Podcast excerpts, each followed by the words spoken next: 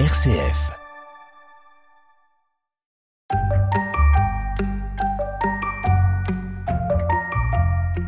Bonjour à toutes et à tous. Bienvenue sur Zeus et compagnie pour partir à la découverte de la mythologie gréco-romaine. Dans cet épisode, je vous propose de découvrir le gardien des routes et des carrefours, le dieu des voyageurs et des commerçants, celui qu'on surnomme le messager des dieux, Hermès de son nom grec ou Mercure. Zeus et compagnie. Un podcast RCF présenté par Lauriane Hungbio.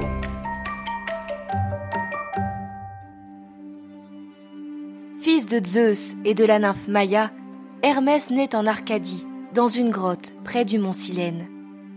Zeus lui-même déclara Tu seras messager des dieux. Car dès sa naissance, le jeune Hermès fait preuve d'une vigueur et d'un dynamisme incroyables. La légende raconte que né à l'aube, Hermès se serait défait de ses langes et aurait inventé la lyre en liant des cordes dans une carapace de tortue. La tortue devint ainsi l'animal qui lui est consacré.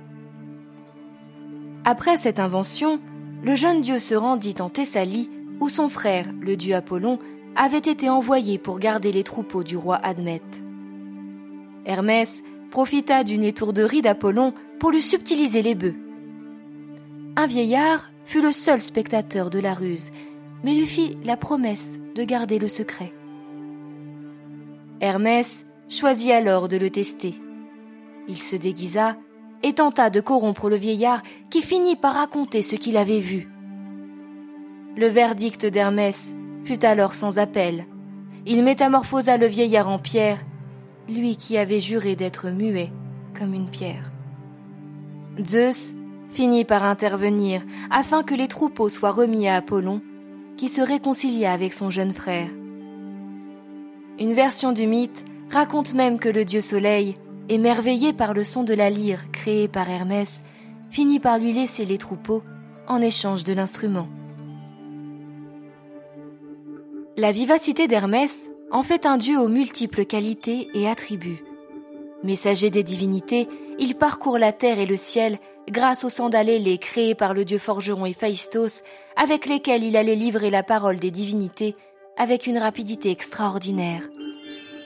Dieu des voyageurs, il porte ainsi un de leurs signes distinctifs, le pétase, un chapeau plat à bord long, et le caducé, une baguette d'olivier ou de laurier, avec deux serpents entremêlés, parfois surmontés d'ailes.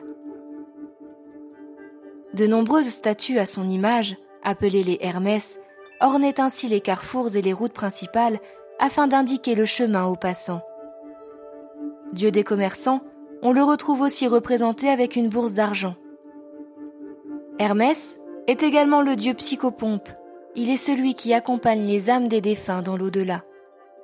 Habile, astucieux, voire malicieux et arnaqueur, le messager des dieux est ainsi vénéré comme protecteur des voleurs.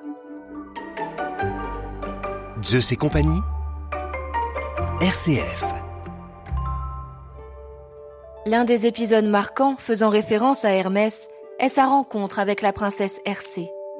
Un jour, alors que les filles du roi d'Athènes Cécrops revenaient d'une cérémonie en l'honneur d'Athéna, Hermès, qui passait non loin de là, aperçut Hercé et en tomba irrésistiblement amoureux. En échange d'une récompense, il pria la princesse Aglore, l'une de ses sœurs, de l'aider à entrer dans la chambre d'Hercé.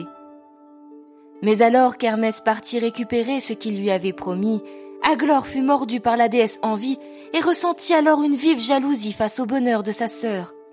Elle revint alors sur sa parole de seconder le dieu s'il ne faisait pas d'elle aussi sa maîtresse. Face à sa trahison et sa colère, Hermès se vengea en la changeant en une pierre dont la couleur était aussi sombre qu'elle. Heinrich van Balen immortalise cette légende au XVIIIe siècle dans Mercure du haut des cieux contemple Hercé et Aglore. Le peintre représente le moment où les filles du roi rentrent de la cérémonie. Dans le ciel, en haut, à gauche de la composition, Hermès, reconnaissable à ses sandales ailées et à son caducée, virevolte au-dessus des jeunes femmes.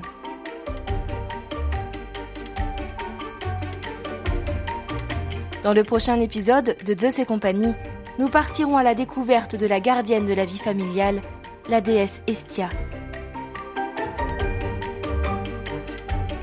Pour découvrir d'autres figures marquantes de la mythologie grecque, rendez-vous sur notre site rcf.fr ou sur votre plateforme de podcast préférée.